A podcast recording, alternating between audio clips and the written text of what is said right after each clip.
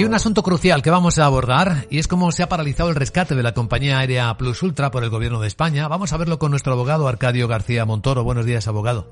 Buenos días, Vicente. ¿De qué hablamos?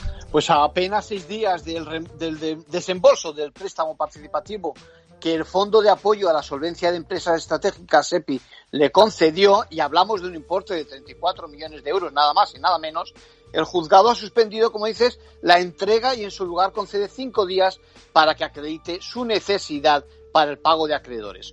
Ojo con el caso que lo que pocos nos recuerdan es que estamos en sede penal. Es decir, que el auto dictado por su señoría lo mismo puede suponer la, digamos, autorización de la entrega definitiva de las cantidades a la aerolínea como generar responsabilidades criminales a quienes han participado en los hechos.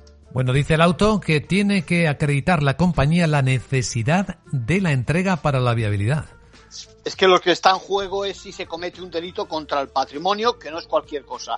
Bueno, el juzgado de instrucción, por si se pudiera producir la presunta malversación que investiga, ha tomado cartas en el asunto con estas denominadas medidas cautelares. Lo que tiene claro es que de haber llegado ese próximo día 28, si se hubiera concedido la ayuda, el Estado no la podría recuperar de nuevo en caso de calificarse improcedente. Hay que destacar también la colaboración del fondo, el FASE de SEPI, que decimos en este punto, donde el juzgado actúa en clave de control económico antes de que se pudiera producir un potencial ilícito criminal. Veremos si considera que es necesario que los acreedores reciban esas cantidades. Suena fuerte. En conclusión.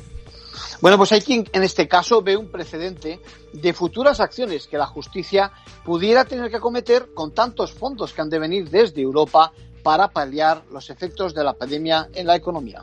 Gracias, abogado.